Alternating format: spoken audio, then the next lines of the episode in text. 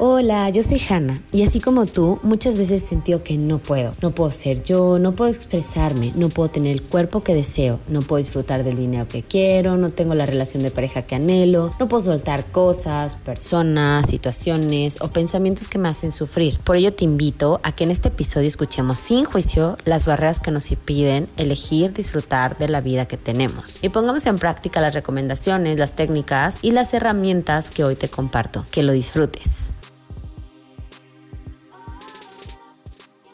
Hola, bienvenidos a un episodio más de Siento que no puedo y el día de hoy tengo el gusto de compartir con Daniel Almeida.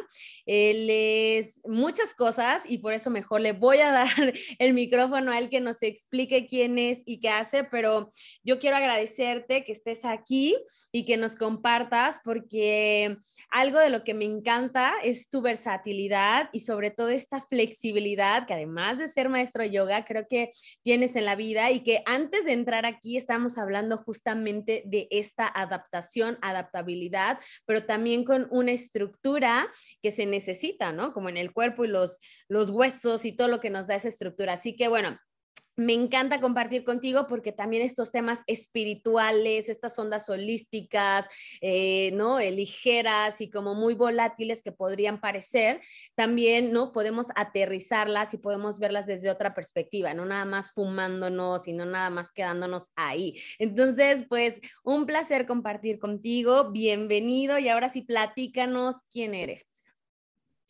Hola, ¿qué tal? Muy buenas, ¿cómo están? Hola, pues bueno, yo me presento. Antes que nada, ¿no? Muchísimas gracias, Hanna, por la invitación. Gracias por pensar en mí y invitarme a este tu podcast. Bastante agradecido por esta oportunidad, por este espacio y más que nada por compartir contigo. Mm, gracias. Gracias por tus palabras. Y bueno, explico un poquito. Hola, ¿qué tal? Mi nombre es Daniel Almeida, soy profesor de yoga. Hace 14 años más o menos que comencé en este mundo del yoga eh, nada, comencé como un poquito como todos, en un gimnasio, después me empecé a obsesionar, obsesión de la buena, a informarme, a querer buscar más, profundizar en la práctica, no solamente en la parte física, que es lo que generalmente se ve, sino eh, apoyarlo realmente a una filosofía. Voy y hago una especialización en un estilo de yoga que no se conoce mucho, que se llama Swastia, Swastia Yoga. Ya Hanna ya ha tenido la oportunidad de practicar, conmigo y se ha dado cuenta de la práctica un poco rara que puede llegar a ser de repente. No rara mala, ¿no? Sino como diferente a lo que estamos acostumbrados o a lo que se está acostumbrado eh, acá en México. Además de eso, además de ser profesor de yoga, pues también actor, modelo, de repente un poquito bailarín, este, chef, y nada, amante del café. y, de, y de repetir la misma serie una y otra vez. Oye, y del mate, ¿no? Porque ahorita estás con el mate. Y ahorita estoy con el mate. Eso es un gusto adquirido. La primera vez que probé un mate, bueno, yo me fui a hacer mi especialidad, eh, especializarme en Suastia, en Argentina. Entonces estuve cinco años allá. Y en esos cinco años, obviamente, tengo muchas palabras que me encantaron, de repente las sigo utilizando.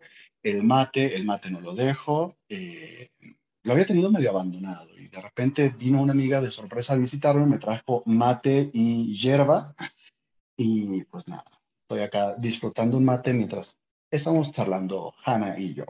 Oye, qué padre. ¿Y fuiste solo a, estudiar esta especialidad, bueno, este Suastia en, Argentina o estabas en Argentina y se presentó? No, fíjate, yo estaba, yo estaba acá en México. Tú eres de eh, México, ¿no? Yo, yo, soy, yo soy mexicano. Soy mexicano de Sonora. Entonces yo estaba en, en Sonora y estaba en Obregón, porque soy de allá, soy norteño, alto. Y hablando con unos amigos, le digo, ¿sabes qué? Estoy buscando especializar, estoy buscando como enfocarme en algo, porque muchas de las eh, certificaciones de yoga que yo encontraba era como un poquito de esto, un poquito del otro, un poquito de muchas cosas, y no era mucho de algo. Entonces digo, mm, mira, para diversidad está mi vida y está mi mente. Entonces me gustaría estudiar algo que sí me ayudara a especializar. Y me dicen, ah, mira, te recomendamos esta escuela. Y era una escuela justamente de Suastia en Argentina. Entonces dije, bueno, me voy a tomar mi tiempo, voy y al año me voy a ir a, Argentina. Comencé a practicar, adelanto mi viaje, dejo todo lo que estaba haciendo porque corté a, además de todo lo que mencioné que hacía, me dediqué 14 años a la peluquería. Entonces también, estilista, peluquero, corte, tinte, peinado, todo. Eh, de repente hasta hice maquillaje, que ya no me dedico a eso. Entonces, dejo todo, tenía mi estudio de yoga, tenía mi salón de belleza, además, este, tenía un pequeño emprendimiento de cocina, muchas cosas, yo sé. Y me fui, me fui a Argentina, donde supuestamente yo tenía planeado irme un año y medio, dos años máximo. Y entonces ya dices, ¿no? Tú piensas que va a ser una cosa y me quedé cinco años, que los viví, los disfruté hermosamente. ¿Eso cuántos años tenías? Porque para todo lo que nos platicas es como, bueno, este señor tiene 50 o cuántos años. Yo soy un señor de 38 años. A veces se reían mucho unas amigas porque le digo, oye, yo ya soy un señor de 38 años. Eh, esto fue a los... ¿Cuántos años tenía? 20... Ahorita tengo 38. Hace... Tenía 32 años más o menos. Oye, pero entonces, ¿desde qué edad eres este peluquero y todo esto? Porque 14 años, o sea, ¿naciste siendo peluquero? no, ¿cómo crees? Termina, fíjate que terminando la secundaria, en un momento me fui a estudiar a Estados Unidos, este, estudié danza e inglés, después regresé y empecé con peluquería. Y la peluquería la empecé como mero accidente. Todo lo que hago en mi vida es por mero accidente. Pero, son accidentes que me gustan. ¿no? bastante artístico, o sea, con este contacto de intuición emocional y todo esto. Entonces, porque pues... Sí, porque es, es como te digo, siempre, siempre llego a cosas que me apasionan, que me gustan, y yo les llamo por accidente, pero están ahí, solamente lo tomo.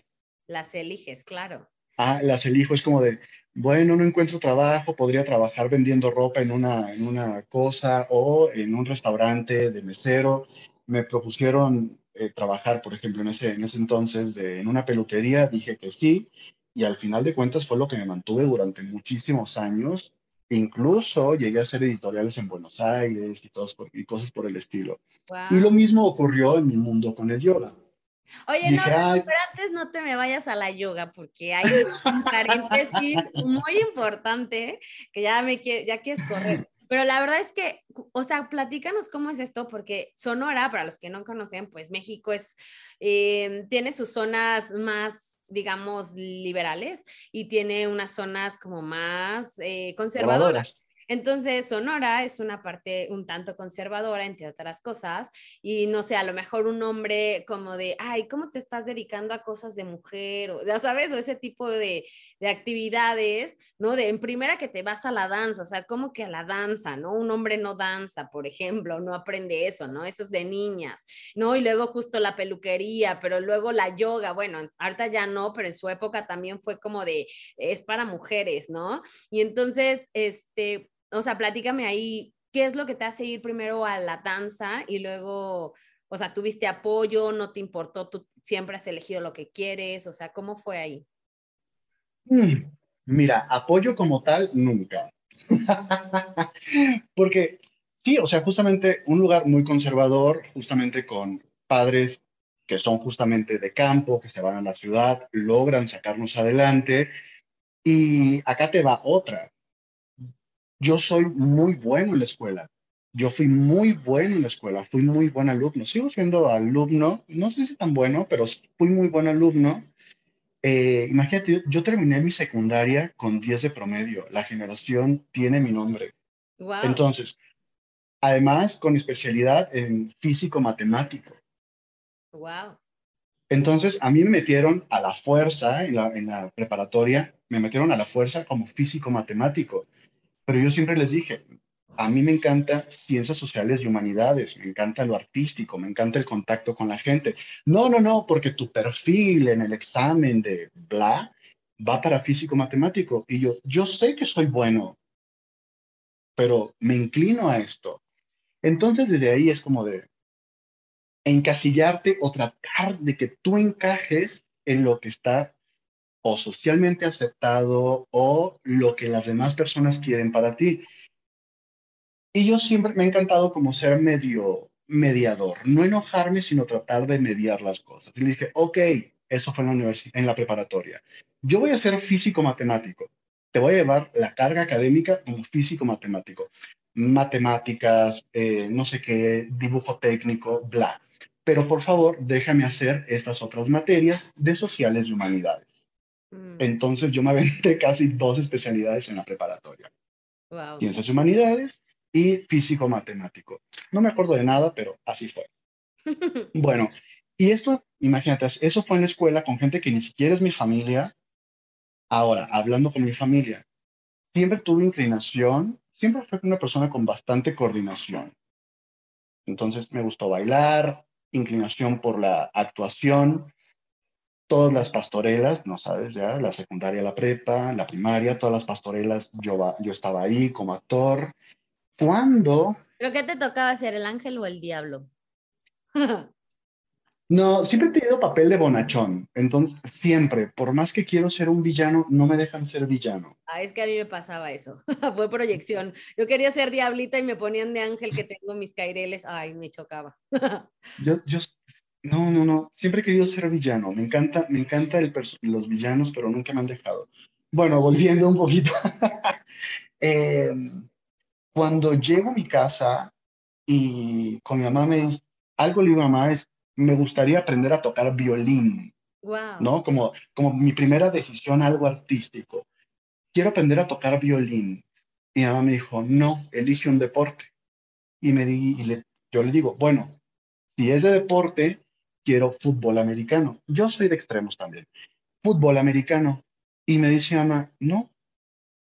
Y yo, si no es violín, si no es fútbol americano, yo no quiero absolutamente nada. No, porque eh, yo era muy bueno en fútbol americano. Y no me dejaron que por violento, por agresivo, que no va a tener dientes o lo que tú quieras. Y ahí empieza como mi enojo por imposiciones por parte de mamá. No me importó, después yo me dediqué al modelaje, después yo buscaba, me termino yendo de mi casa porque es a lo que te obligan de repente. Tanta limitar, o sea, tanto limitar y no ayudarte a crecer como persona, como individuo, a las cosas que te llenan y te apasionan, lo que hace es o reprimirte y ser un amargado por la vida o sencillamente escaparte. Yo opté por no amargarme e irme. Entonces fue un agradecimiento a mi familia, pero yo me voy me independizo. Ahí, donde... A, a, bailar? O sea, ¿ahí ya te habían mandado a bailar o no? Ahí, no, no, no. Ahí fue, esto viene muchísimo después. A mí ya me gustaba bailar desde antes. Entonces, cuando yo me independizo, me voy a vivir con mi abuela. Eh, se contactan conmigo por un baile que hice hace mucho, mucho tiempo y me dicen, oye, te queremos invitar para que audiciones en este grupo de, de, de baile. Rock Love se llama, o se llamaba. No sé si sigue existiendo, fue hace muchísimos años. Entonces me invitan, quedo y nada, a comenzar a, bailar, a hacer presentaciones. Ahí no tenía tanto contacto con mi familia, entonces yo no supe si a mi familia, a mi mamá le caía bien que yo hiciera eso.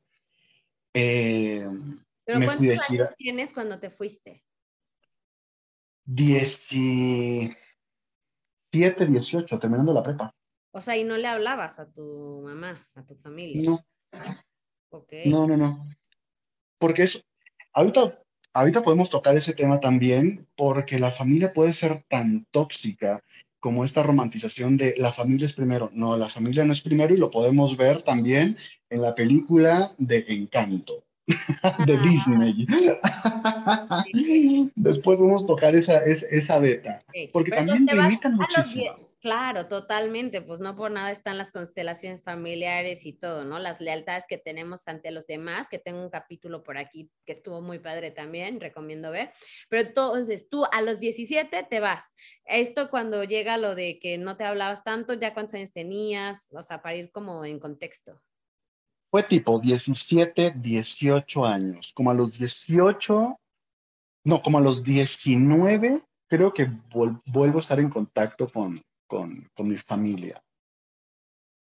Porque te había ido con tu abuela que materna. Porque me había ido con mi abuela, yo empiezo a bailar y ahí es donde yo empiezo a trabajar de peluquero. Mm.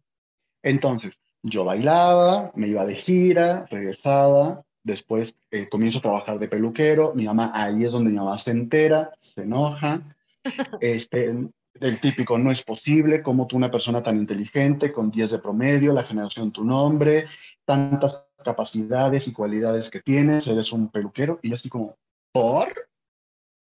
O sea, hacer ese tipo de trabajo, saber de colorimetría, saber de ángulos, saber de cortes, saber de estructura para un peinado, es un mundo bastante heavy también.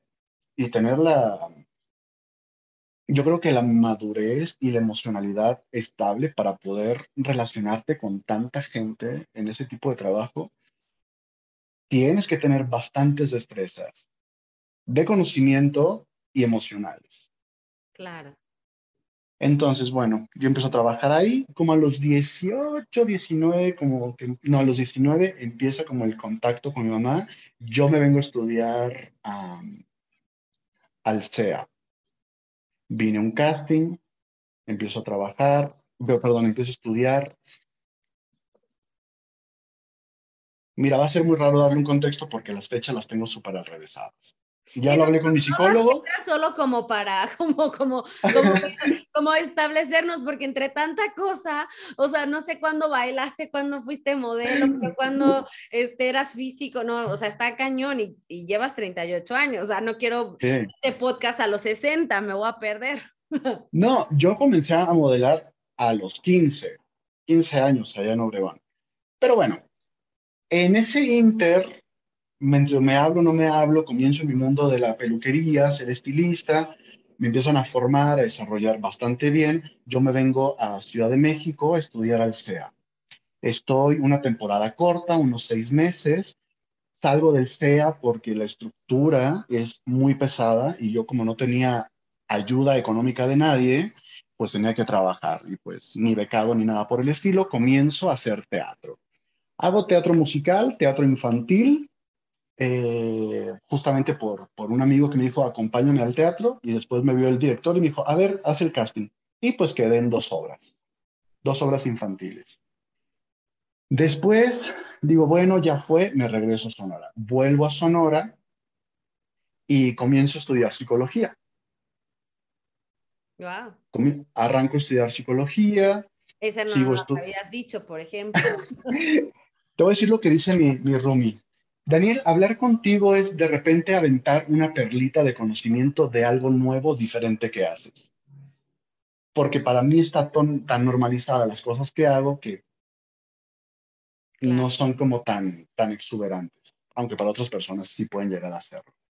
Entonces comienzo a estudiar psicología, me, nos contentamos con la familia, vuelvo a vivir con mi mamá en casa de mi familia, estudio psicología este, sigo trabajando de estilista y todo bien con la familia. De repente me llaman para grabar un cortometraje. Me voy a Yécora, a la sierra, grabo cortometraje, vuelvo por ese cortometraje, me llaman para otro trabajo de largometraje. Ok. Entonces me voy, hago trabajo de largometraje, vuelvo a Sonora bueno, eso era en Sonora. Vuelvo a mi casa, sigo trabajando y me movió muchísimo la espina de la actuación. Entonces digo, bueno, muchísimas gracias, dejo la escuela, dejo acá, dejo por un momento la peluquería y me vine de nuevo, otra temporada. Aquí creo que ya tenía, ¿cuántos años tenía? Ay, no sé cuántos años tenía. Ya habré tenido unos 23 años, 23, algo así, 23, 24 años. Regreso a Ciudad de México trabajo de peluquero, trabajo haciendo teatro. Teatro infantil, teatro... ¿Y ahí este, se volvió a enojar tu mamá o no? Más maduro. Mi mamá, ¿qué me dijo? creo que ya estaba... No, creo que mi mamá ya en ese punto ya estaba resignada. Así de ahora dejaste psicología, no puedes. Sí, sí, sí. Mi mamá ya estaba, creo que en ese punto ya estaba resignada. O tú ya ni lo notaste. Sí, yo creo, creo que va más la segunda. Yo ya ni lo noté porque es, que la vida esa es mía. ¿No? Y, para cumplir expectativas ajenas y sufrir yo, también me hice un poquito de esa, de esa idea de, bueno, pero es que al final de cuentas la vida es mía el que la disfruta soy yo. Si mm. ya las otras personas deciden, porque es una decisión, deciden enojarse por mis decisiones, pues es problema de esas personas, no es mío. Obviamente siempre he sido... Parte, ¿no? De psicología, yo creo, a entender también todo esto. Sí, porque lo, sufrí, o sea, yo digo esto, sufrí mucho por ser muy aprensivo. Entonces llegó un punto en el que llegó este, este clic, este momento eureka, este insight, donde me di cuenta de, de pues, esto, de qué, de, qué, de qué me sirve ser aprensivo, de qué me sirve tratar de solucionar la vida de las demás personas o tratar de que las demás personas estén bien si yo no voy a estar bien. Claro. Creo que es un poquito de todo. Y sí, habrá sido psicología, habrá sido la terapia que tuve durante en mi tiempo en la secundaria prepa, eh, haber salido de viaje y estar mucho más en contacto con las emociones. Ver otras formas de vida también, ¿no? Y otras formas de vida, conocer otra gente. Este, aquí vamos a ver un pequeño paréntesis. Porque yo de repente veo a, a familia, veo amigos de secundaria y prepa ellos no salieron, se quedaron en la ciudad. Y pudieron haber sido las personas más inteligentes, más vivaces en su tiempo, pero quedaron encerrados en una burbuja donde el contacto es con las mismas personas, mismas experiencias, y lo que realmente logra desarrollar muchísimo es el salir, explorar. Para mí, estoy hablando de esto desde mi perspectiva, desde mi punto de vista y desde mi vivencia el conocer, el salir, el comunicar, el establecer contacto con personas que son totalmente ajenas a lo que uno aprendió a hacer o a vivir. Entonces, sí, uno, si uno de repente desde siempre fue diferente, ahora imagínate conocer gente más diferente a uno.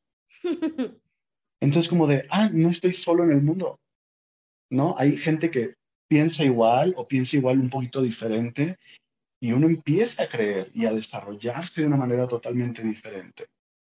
Y autovalidarte, ¿no? De, o sea, es que siempre va a haber uno más loco que tú. O sea, tú eres el loco para alguien, pero siempre hay, tú, para ti hay alguien más loco, ¿no? Y entonces también eso está como bien, creo que va haciendo como que te aceptes, ¿no? Porque al final de lo que nos estás hablando es mucho de esta aceptación, porque pues yo creo que son diferentes historias y a lo mejor unas más marcadas y otras, este, ¿no? Casi, casi que en prisión o con otro tipo de cosas, pero tenemos estas jaulas internas o esta prisión que sí puedes decir, ah, bueno, porque mi familia, porque me, la imposición, porque la sociedad, pero al final, ¿no? Me gusta mucho esta película de Almodóvar, de Bajo la misma piel o no sé qué, al final detrás, o sea, esta zona interior, pues tú la eliges, o sea, tú la decides.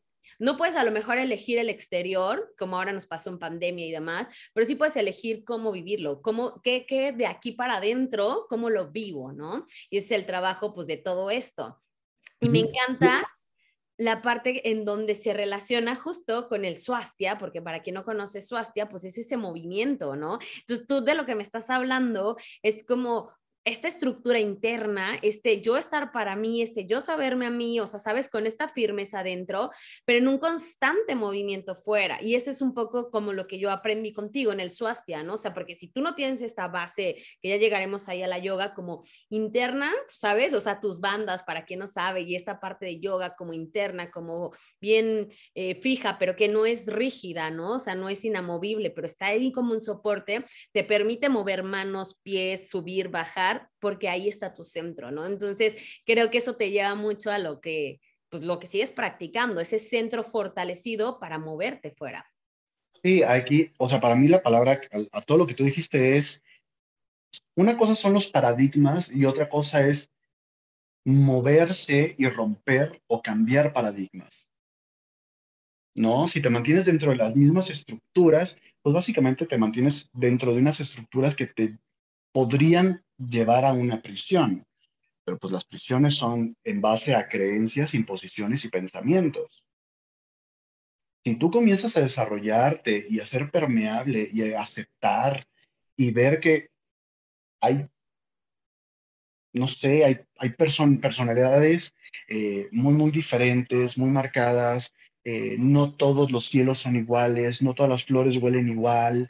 Es como de, pero esta rosa no huele igual. Pues no, porque pues, el clima, la temperatura, ¿no? Como todas las variantes, va rompiendo, ah, dije una boludez igual, va rompiendo como pequeños paradigmas, pequeñas ideas, pequeñas imposiciones, y es como de, ah, no, pero no dije, de hecho hice cara wow, porque, o sea, y justo cuando dijiste es una boludez, no, realmente no, porque antes de entrar, que me estás platicando justo de tu regalo del mate, no sé qué, que te dije, está diferente, tú me dijiste, pues sí, no, porque pues al final lo traen del mismo lugar, ¿no? Pero ahorita que lo decías, tuve un eureka en ese sentido de, no, pero claro, llegó ya el aire mexicano y el aire mexicano ya es una variante que afecta, ¿sabes? Y es como, sí cambió, ¿no? Entonces, ah", ¿no? Y mira, hasta me está entrando lo, lo, lo, lógico matemático que cero tengo, según yo, pero yo creo que es ese autodescubrimiento y es esa parte que te conforma y que, por ejemplo, a mí me gusta, ¿no? O sea, como que como que tienes este lado, como dices, muy físico, muy teórico, muy estructurado, tal, que hasta me encantaría hacerte la numerología porque ya me intrigaste, de quiero saber tu numerología. Y la parte como sutil, de movimiento, artística, no sé qué, ¿no? Entonces, claro, está padre. Entonces, con lo que acabas de decir, a lo mejor suena algo muy burdo, pero claro que hay mucho contexto. O sea, ya el hecho de esa misma variable, que es lo que estás diciendo, llevarla a otro lugar, o sea, el mismo Daniel Almeida puesto en Argentina ya hay una variable totalmente diferente. Sí, sí, hay muchas cosas que obviamente estoy omitiendo porque pues, también este, es un podcast eh, para muchas edades. Ay, no, dinos también... lo permitido. No, Como famosa, me dejan decir más cosas. Eso es lo bueno. No, no, no, porque no, también hay muchas experiencias de vida que te van marcando y te van cambiando. Mm, o sea, no solamente viví en Estados Unidos, no solamente eh, estuve, eh, viví en Hermosillo, ahorita vamos a llegar. Bueno, ahorita continúo eh, con esto. entonces ya, me vengo para acá, a, a, Ciudad de México, sigo con teatro, sigo con actuación, y dije, ok, todo bien, pero quiero regresar para terminar psicología.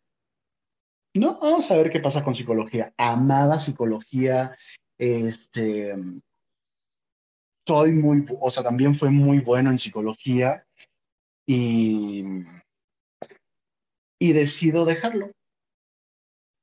Porque pues me seguían llamando para eh, producciones o proyectos de, actuación que me mudo a Hermosillo. Me mudo a Hermosillo, sigo trabajando de peluquero. Es lo que me dio muchísimo eh, me, dio el dinero para poder viajar y poder hacer lo que yo quise durante mucho tiempo. Entonces, es por eso que yo a esa profesión le tengo muchísimo cariño, muchísimo respeto y siempre la defiendo. Hmm. Porque es la que me permitió mantenerme en todos los lugares a los que me fui, me permitió mantenerme. ¿Y tú te sigues cortando el cabello? Ah. Yo, yo me corto el cabello solo. Cuando quiero sentirme mimado, voy a que me lo corten, pero después yo vuelvo a mi casa y me lo corto otra vez. no vean mis fotos, no vean mi Instagram, de repente traigo unos pelos, pero así me siento feliz. bueno, entonces voy a Hermosillo y ahí en Hermosillo fue donde tomé mi primera clase. No. Fue donde me dediqué o me enfoqué un poco más al yoga, porque yo he tenido un contacto con yoga previo, pero ahí es donde comienzo a practicar más, con más disciplina. Entonces comienzo a practicar yoga, digo, oye, qué padre, el instructor en ese momento me dice, tienes capacidades, me comienza a formar, me comienza a instruir, me comienza a dar libertad de poder dar clases. Eso habrá sido 2017, 18, 2018 creo que fue. 2018. Entonces comienzo a dar clases y digo, bueno, ya me voy a regresar de nuevo a Obregón me la pasé de un lado para otro. Me regreso a Obregón a seguir estudiando psicología. Vuelvo a Obregón, estudio psicología, vivo con mi mamá. De repente digo, yo ya no quiero estudiar psicología. Y mi mamá me dice, si ya no estás estudiando, te vas de la casa. Y yo, perfecto, ya tengo alquilado un departamento. Y mi mamá, ¿cómo? Así soy. Entonces yo seguía trabajando de peluquero, tenía mi estudio de yoga, comencé con emprendimiento de peluquería, sentía que lo que sabía de yoga ya no me bastaba O sea, ya era como muy limitado a solamente, bueno, pie derecho hacia afuera, mano acá, inspira así, exhala acá, eh, realiza este pequeño trabajo, sí, algunos mantras y unas pequeñas mentalizaciones, pero para mí el yoga tiene mucha, mucha, mucha filosofía, mucha teoría, y es lo que después me fui a dar cuenta.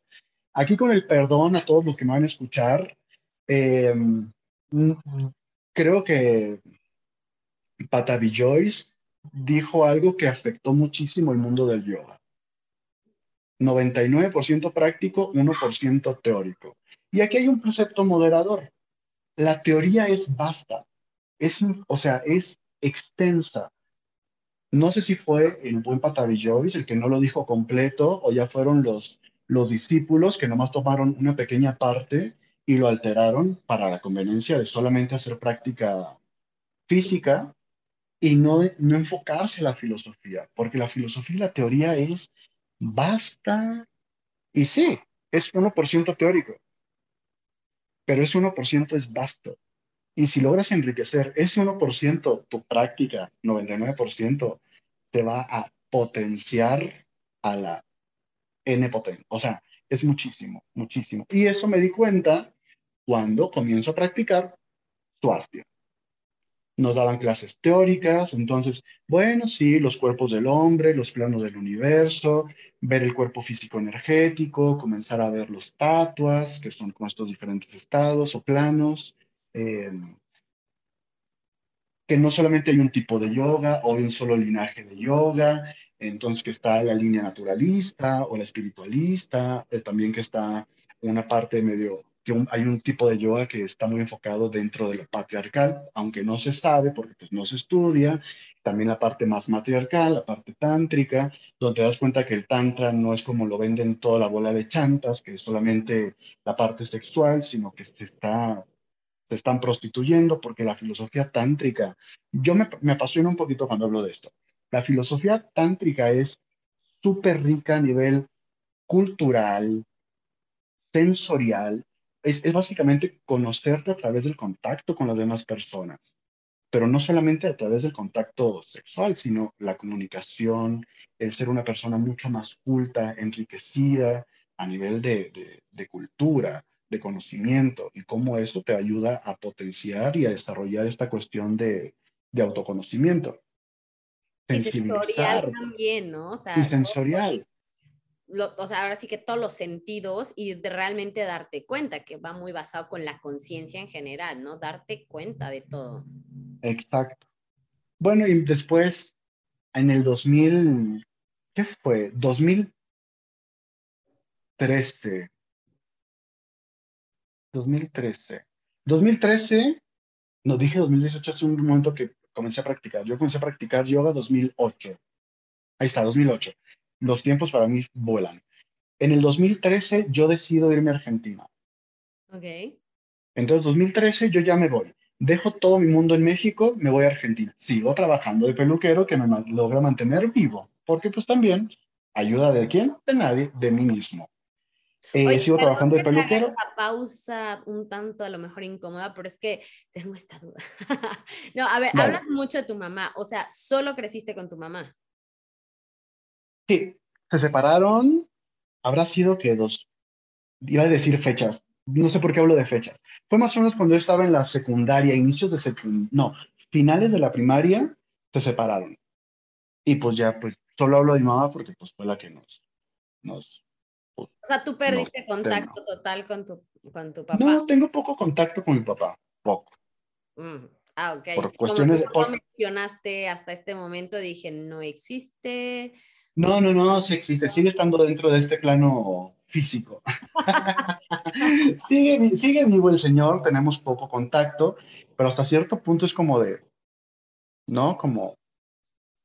Gracias pues, por la vida y... Ah, es como no le tengo que rendir cuentas de mucho, le agradezco, le aprendí muchas cosas, pero es como de, pues no, o sea, contarle mis problemas para que le doy problemas que ni siquiera estuvo presente Y en lugar de darle preocupaciones o sentimientos de culpa de porque no estuvo presente con tantas cosas en mi vida, es como de las cosas bonitas. ah, sí, me está yendo bien con esto, porque ¿para qué darle preocupaciones innecesarias e incrementarle su sensación de culpa? Y una vez se lo dije, eh, no tiene por qué sentir culpa, cosas de la vida, así sucedieron las cosas y yo no le voy a contar cosas que lo van a preocupar porque no tiene caso. Mejor le cuento mis cosas buenas. Ay, hablas de usted como buen... Ah, claro. Como, como buen norteño, criado por, eh, criado por padres de, de, campo, porque también eso es muy de campo, ya los de ciudad ya se hablan de, de tú. Hablo de usted. Y mi, mi papá es mi papi, mi mamá es mi mami, y también para dar ese contexto a la gente que a lo mejor no ubica esta parte de la sociedad mexicana, ¿no? Se utilizaba mucho hablar antes también, ¿no? De usted al papá, a la mamá, porque además, pues es, ¿no? O sea, son rangos inamovibles, entonces, pero esos también crean cierta distancia, pero bueno, está bien que exista y que, y, pero también dices, le aprendí mucho, ¿qué le aprendiste? Pues bastante resiliencia, bastante fuerza. Y es una persona muy alegre, es una persona que es muy feliz y es muy fuerte. O sea, él como persona es muy fuerte. Por todas las cosas que le han pasado, es una persona que sigue estando fuerte, es una persona que tiene muchísima esperanza. O sea, cree mucho en las personas, confía mucho en las personas eh, y siempre feliz. Las pocas veces que lo logré ver, eh, ya hace como ¿qué serán? Ocho, nueve años que no lo veo, pero antes de yo irme a Argentina lo alcancé a ver y sigue siendo una persona bastante feliz. Y la gente con la que él se rodea es como, no es que tu papá es, y siempre una sonrisa, y siempre trabajador, y siempre buscando la forma de, de seguir estando bien. Entonces son como todas estas cosas que nunca estuvo, entre comillas, chicos que están escuchando esto, estoy haciendo comillas, nunca estuvo físicamente, pero con toda esta templanza, con estas pocas cosas que yo me enteraba de él o que sabía de él, es, mi papá es un chingón, Claro. Perdón, no sé si se diga eso, pero pues ya lo digo. no. Pero justo es como ese, eh, porque todo eso te va construyendo. A lo mejor dices, bueno, claro, me hubiera gustado y creo que como hijos todos nos hubiera gustado algo diferente de nuestros padres, pero al final dices, ah, es que yo quería un abrazo, no quería que me diera dinero. Y el otro dice, no, yo si hubiera querido dinero no el abrazo, ¿no? Y así. Entonces creo que siempre estamos como peleados con, ¿no? Es como ser chino, lacio, alto, chaparro, pero al final pues es lo que tienes y son los recursos que te fueron dados y los cuales te constituyen, ¿no? Y a lo mejor tú dices, no tuve contacto físico con él, pero tienes este acercamiento a la alegría, este acercamiento, ¿no? Esa gran resiliencia y todo, ¿no? Que podría parecer genético, pero está ahí, ¿no? Está toda esa información que vamos aprendiendo. Sí, o sea, está dentro de, de, este inconsciente colectivo, dentro del, inconsciente colectivo de la familia. O sea, genético puede ser eh, biológico, pero no sé, vamos a poner también genético a, la, a la carga familiar. Y también a lo que yo decidí porque también llegué a este punto en el que yo decidí no estar triste, yo decidí no tener rencor, yo decidí ya no estar enojado, yo decidí vivir mi vida, eh, abrazar mi familia con defectos, diría, ¿no? Con defectos y virtudes. Es mm. una decisión. O sea, realmente la gente que dice, es que yo no puedo, sí puedes, pero es que tú decides estar así. No, y sobre todo, ¿sabes qué? Ahorita que vuelves a hablar, que digo, mis, Eureka Moments son eso. Es como, claro, porque siempre estamos del lado de yo que recibo, yo que, ¿sabes? Yo no recibo aceptación, yo no recibo no sé qué. Pero ahorita que lo decías es de, claro, pero tú no estás dando lo mismo. O sea, tú estás pidiendo que te acepten, pero tú no estás aceptando a ellos, porque para ellos tú estás incorrecto y para ti ellos están incorrectos. Vuelves a caer en la mismo que estás juzgando. No me aceptan porque son muy juzgones. ¿Y qué crees que estás haciendo tú? Exacto. Y ahí, por ejemplo, ahí lo que estás diciendo, llegó un punto muy decisivo, fue muy decisivo en mi vida. Y ahí fue donde también yo corté lazos familiares. Em, era como, ¿por qué mi familia se siente así o por qué, no sé? ¿Por qué ese sentimiento de culpa y yo siempre tratar, tratar de que ellos estén bien o tratar de, de, sacarlos como de esta, lo que para mí era en su momento esta oscuridad? Y ellos seguían queriendo estar ahí. Dije, pues que es la decisión de ellos. Si te das cuenta, yo siempre me enfoco mucho en las decisiones. No, Entonces, bonito, o sea, es que he visto de acá, ya sé que es diferente, ¿no? Pero, pero es que justo eso, o sea, es que estás haciendo lo mismo que ellos hacían y es, al final sigue siendo el lenguaje el amor, ¿sabes? No pareciera, pero eh, lo es. O sea, porque para ti era, yo quiero sacarlos de esa nube obsoleta, antigua, no sé, ¿no? Este, que ya no es inservible en el 2000, ¿no? En este siglo pero para ellos era lo mismo, ellos querían tu bienestar y lo que creían que era para ti bueno, ¿no? Y a lo mejor no lo era para ti, tan es así que no lo elegiste, ¿no? Pero con esta carga de ser padres, pues a lo mejor dicen, ah, es mi responsabilidad y hacen, estas, hacen estos esfuerzos, ¿no? Y esto pues también va pues para todos los que nos puedan estar escuchando, para mí misma, para todos, de que a veces no vemos este lado de luz y solamente estamos viendo el de, no, a mí me pasa mucho, de estás juzgando lo mismo que estás dando, y que tú crees que tienes la razón, o sea, el otro no tiene la razón y yo tengo que hacerle ver la razón, y el otro, justamente lo que te incomoda es que estás haciendo lo mismo, y esto pasa mucho en las familias, ¿no? Porque al final eres igual, ¿no? Nada más que tú con tu razón. Sí, y ahí, por ejemplo, a mí lo que me cambió muchísimo, aquí fue un pequeño clic que después me di cuenta que también ayudó muchísimo a, mi familia. Yo hablé con mi mamá y dije, esta es la decisión que usted tiene. Esto es lo que usted quiere hacer. Yo no, yo no, yo no sigo esta línea. Yo ya no puedo seguir aquí. Me voy. Y me fui. Y digamos que dejamos de hablarnos unos pocos años. Cuando nos volvemos a, encontrar, nos encontramos abiertos, nos encontramos con otra templanza, nos encontramos con otro, otro tipo de cariño, un cariño más, más abierto. No el cariño, chicos que nos están escuchando, sigo haciendo comillas, no este tipo de cariño aprensivo, de eres mi hijo y te tengo que controlar, porque sabemos que puede que sea así eh, una familia del norte, una familia del campo, ¿no? Que te tengo que controlar para saber que todo está bien. Ay, chicos, vean Encanto, es básicamente lo que estoy hablando. vean la película de Disney. Entonces, era eso, si no te puedo controlar es porque no están las cosas bien. Te tengo que controlar para que estén las cosas bien. Para, para que tú sepas que yo te quiero y, y yo saber que me quieres porque te estoy controlando. Y fue un poquito así. Entonces, cuando yo decido dejar a mi que con su decisión, la liberación que tengo en la espalda, la liberación que tengo en el entrecejo, la liberación que tengo emocional, mental, el suspiro que, que surge después de esa charla, lo vale todo. Hmm. Lo vale todo para mí. Ya ni siquiera pensé si va a estar bien para ella. O sea, para mí, porque esto, esto fue así, para mí yo soy, comencé a ser mucho más importante. ¿Qué es lo que yo quiero? ¿Qué es lo que yo siento? Obviamente tengo muy buena educación.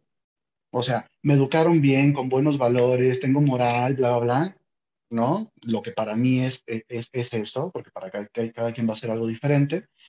Eh, siempre con mucho respeto. Entonces yo me movía en el mundo, me movía en la vida, siendo empático, siendo respetuoso, siendo cariñoso. Eh, y así empecé a, desarrollarme y encontrar personas muy, muy valiosas en la vida, cosa que no hubiera sido si me hubiera quedado encerrado en, en la ciudad. Pero bueno, me voy a Buenos Aires y estoy cinco años.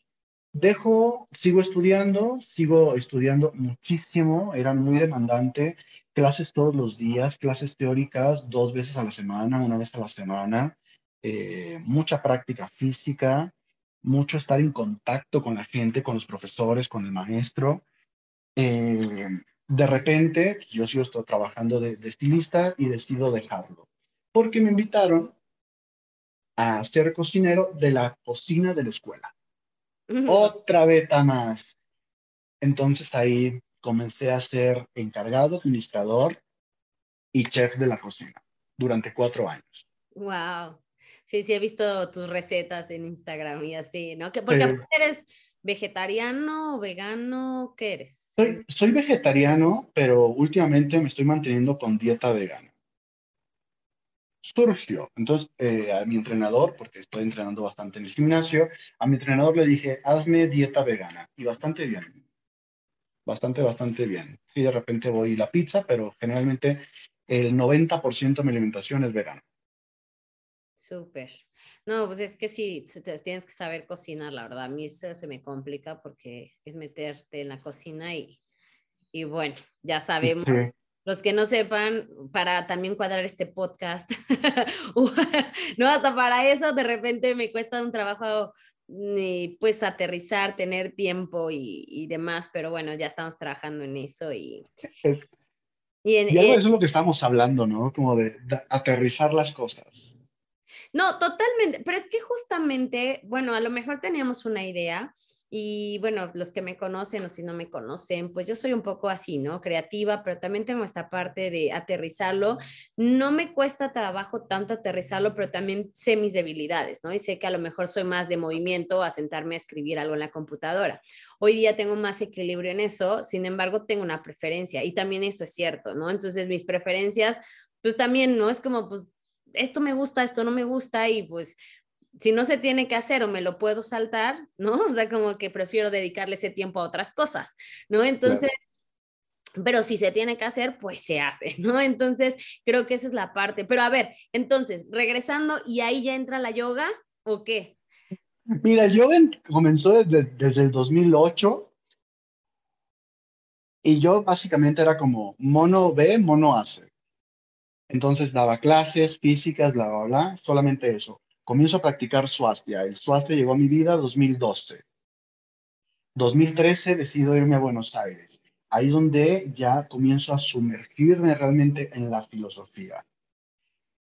Y hablo de filosofía no nada más la lectura, el estudio, la práctica, sino también la parte comportamental porque es una parte muy, muy olvidada dentro de la práctica del yoga, dentro de la filosofía. Dejemos de decirle práctica, dentro de la filosofía del yoga. Y ahí quiero hacerte una pregunta. ¿Tú practicas alguna otra filosofía, o sea, aparte de la yoga, una religión o cómo? No, solamente practico yoga y me mantengo con filosofía yogi. Ok, porque para todos aquellos que piensan también como, ¿no? Que es como ah, parece como hinduista o budista y no sé, a lo mejor yo soy católico o soy X religión, ¿cómo pueden converger ahí, por ejemplo, eso? No es como que haces yoga y entonces yo no quiero cantar un mantra porque eso es como alusión a un dios pagano, ¿no? Que a lo mejor no es el mío, o, ¿sabes? ¿Cómo, cómo ves tú esta parte de filosofía y de que estás más, muchísimo más adentrado que yo? Yo la verdad es que ese lo pregunto a título personal, creo que ha sido una de mis, mm, pues limitantes y a lo mejor una tontería, pero, ¿no? Es como, me gustaría saber más, pero es como que de repente siento que lo que leí a lo mejor no fue lo que lo que más me gustó. Tiene ideas lindas, pero sabes que puedo encontrar en otros lados y no tan, sabes, tan pues no sé, tan cerradas algunas veces lo que yo leí, ¿no? A lo mejor me falta leer otras cosas. Y también vuelvo a lo mismo, preferencias, porque a lo mejor alguien, no sé, un cristiano que nos puede estar escuchando y a lo mejor dice, no, pues la verdad es la mía y esto está lindo, pero a lo mejor para el practicante o bueno, quien lo está eligiendo, yo a lo mejor no me adapto a esa filosofía, ¿no? Entonces, no sé si podías explicarnos aquí un poquito más acerca de esto. Sí, mira, el yoga, el yoga nace, aquí te va, hace más de 5.000 años. ¿Sí? Valle del Indo. Alguien, alguna persona que se le atribuye el nombre de Shiva, no como deidad, sino como atribución, por darle un nombre a alguna persona que comenzó a practicar yoga en su vida y fue el primer maestro de todos los demás del linaje del, dentro del linaje del yoga. en la estructura del, del hinduismo ya se habla del yoga antes de que se estructurara el hinduismo como tal. Entonces, es una filosofía que ya venía aparte. Es una religión, no es una religión, es una filosofía, es una forma de vivir, es una forma de relacionarte con las personas, con el universo. Cuando me refiero al universo, me refiero a todo tu contexto, con la naturaleza, las personas, los animales, las plantas, el ecosistema. Em, lo que comes. Lo que comes, cómo comes, por qué lo comes, cómo practicas, cómo, no todo este tipo de cosas. Entonces, estamos hablando de una filosofía de vida, no de una religión que tiene ciertas reglas y ciertas características. En ocasiones dicen, no es que la religión del yoga, el yoga no es una religión. Pero a veces parece, parece te voy a decir, y te voy a decir por qué parece, porque los propios practicantes, los propios profesores, los propios, más, más a profesores, toman ciertas cosas se adueñan un poquito de ellas y comienzan a cambiarlas porque marketineramente puede estar bien y puede estar lindo. También vamos a establecer, hay diferentes linajes dentro del yoga. Está el naturalista, no tiene nada que ver con ocasión de deidades, nada por el estilo. Y está el espiritualista, el Vedanta, donde sí, bueno, hacen relación a algunas espiritualidades o algunas deidades, pero que tampoco se relaciona con una religión. Hay que, hay que tomar en cuenta que no es la deidad, sino son los atributos. Por ejemplo, yo menciono a Shiva, pero yo menciono a Shiva no como deidad, sino como atributos de destrucción para la creación. ¿Sí? Pero destrucción de qué nace el escándalo? Destrucción de paradigmas, de ideas, de imposiciones, para la creación de propias.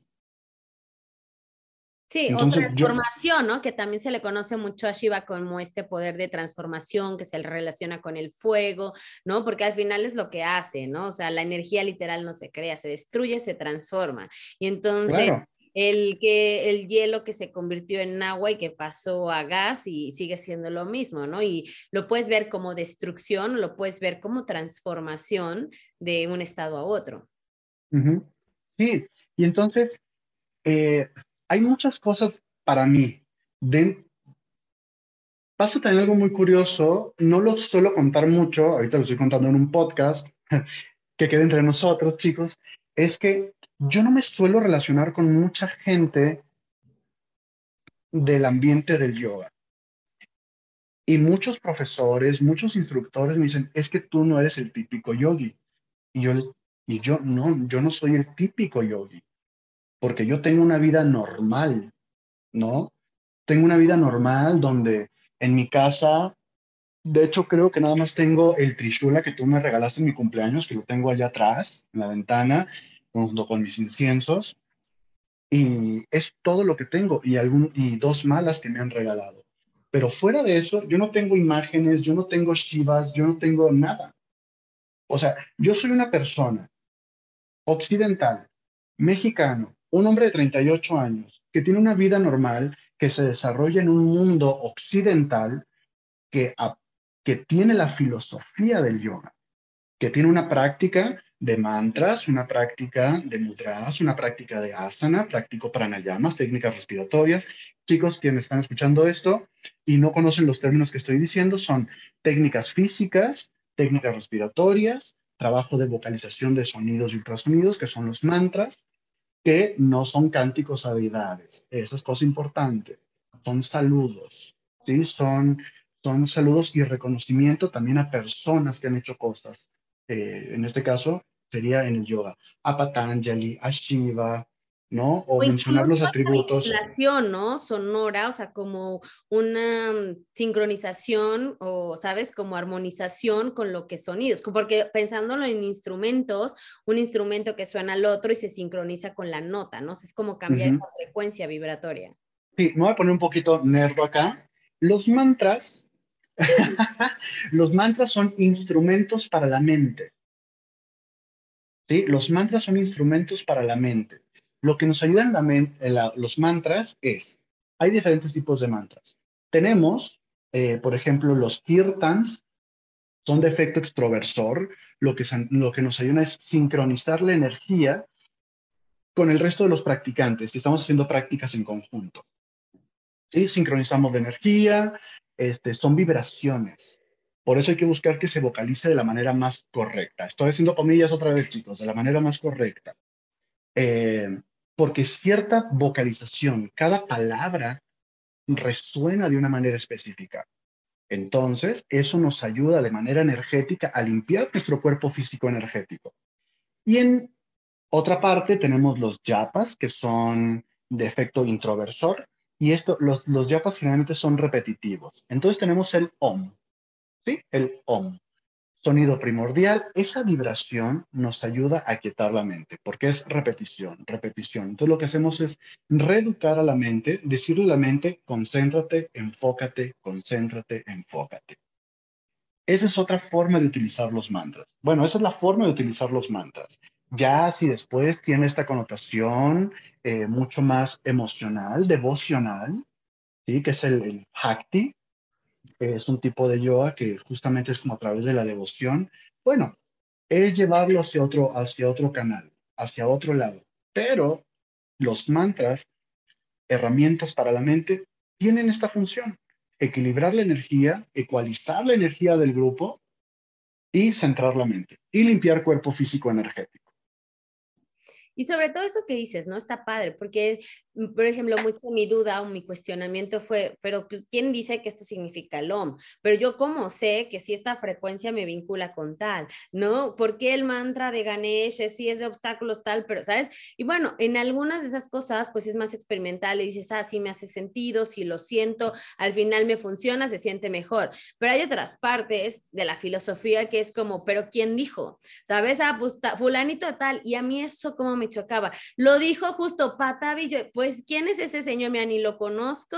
Y a mí, ¿quién me dice fue el ilumin? Pues a mí no me consta, ¿no? Y además, ¿no? Y, y justamente está esta parte también humana que así haya sido el súper avanzado, y entonces, ah, es que el, el, por ejemplo, el OM, ¿no? El OM se dibuja para los que no saben más o menos como un 30, por así decirlo. Entonces, la con, un, con un sombrerito. Ajá, con un sombrerito, ¿no? Y entonces, eh, cuando ya te hace señor, nada, es cierto. Y entonces la pancita significa no sé qué, y este de aquí significa no sé qué, y tú lo ves y dices, ah, o sea, ¿quién dice que eso significa, no? Oigan, para los que no están viendo esto, estoy levantando la mano para pedir la palabra. es que es que, ¿sabes qué? Es justamente eso. Ahí tocaste un punto que tienes muy importante, porque hay muchas interpretaciones rarísimas, ¿no? Y, por ejemplo, hay quien dice, no, es que Hatha significa sol y luna en sánscrito, bla, bla. Si tú te vas a un diccionario, eh, por ejemplo, el diccionario inglés, sánscrito, inglés de Sir Monier Williams, ¿sí? Ahí lo buscan, está en internet. Hatha significa una cosa totalmente diferente a lo que la gente dice. Si tú lo desdoblas y tratas de encontrar ha, ha, no tiene ese significado. Namaste, el ser de energía que habita en mí está en ti, tampoco significa eso, chicos. Es son no, ya es mi postro, mi ser me se postra ante tu, no, ya se vuelve toda mi historia. Sí, se, se, se forma, es, namaste significa un hola, o un adiós, es un saludo. Entonces, namaste, el ser de luz, que no, chicos. O sea, creo que por eso es importante leer, buscar.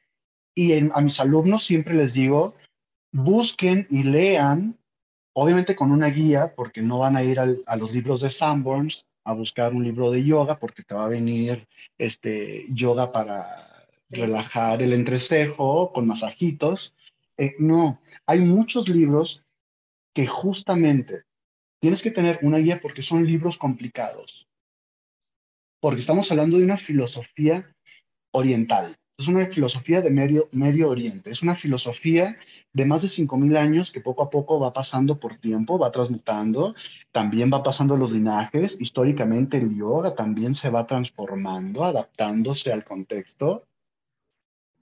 Eh, y pasa por personas, pasa por palabras, pasa por ideologías, pasa por pensamientos. Y eso se va, digamos que hasta cierto punto, tratan de permanecer la estructura, la base de autoconocimiento, pero también comienza a deturparse.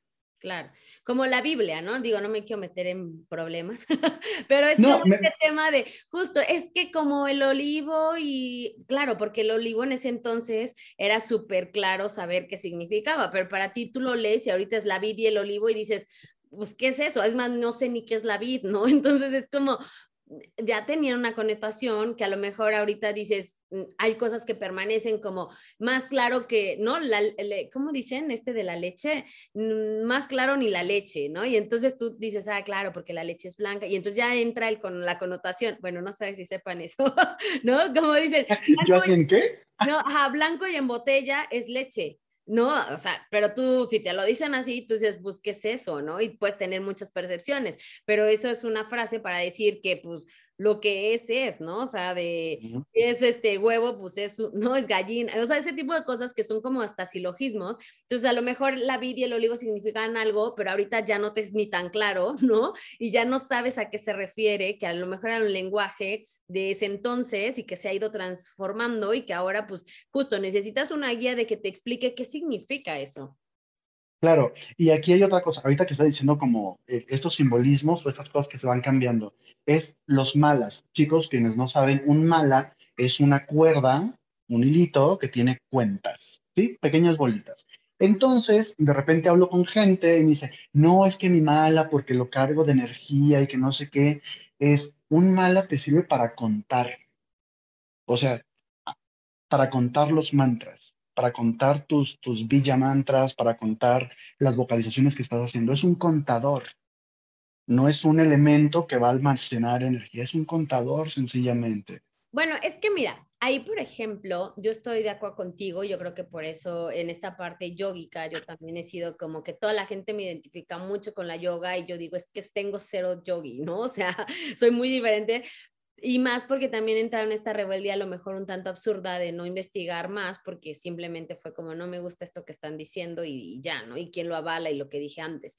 Pero eh, sí me ha faltado a lo mejor eso de tener una buena biografía. Más bien en mi caso fue como no hay buena biografía, bye, ¿no? Y a lo mejor no tuve esa pues ese regalo de tener, ¿no? De en dónde buscar, porque esa es la otra, que también tengo, por cierto, hay otro, otro podcast que hablé con, un, con mi psicólogo y que decíamos, claro, la verdad, pero ¿qué es la verdad, no? Y incluso hasta hoy día también buscar algo, tú ves un artículo y todo el mundo ya sabemos que está los periódicos este, pues manipulados, el acceso que tienes a la información pareciera es que ya es muy simple, tú solo lo googleas y ya, pero ese solo lo googleas, vas a ver lo que quieres ver, es lo que tú estabas diciendo de busco yoga, tengo la buena intención y entonces lo estoy leyendo en un libro que compré en el Sanborns, o sea, en donde sea, y a lo mejor son los más famosos y te lo recomiendan la mayoría de las personas, pero tú es un libro que dices, pero ¿quién lo avala? ¿Quién dijo? Y creo que eso también hace match con lo que estamos viviendo. Eh, en este siglo, que bueno, y más en, esta, en estos años, que se volvió un boom y más en pandemia, que es como,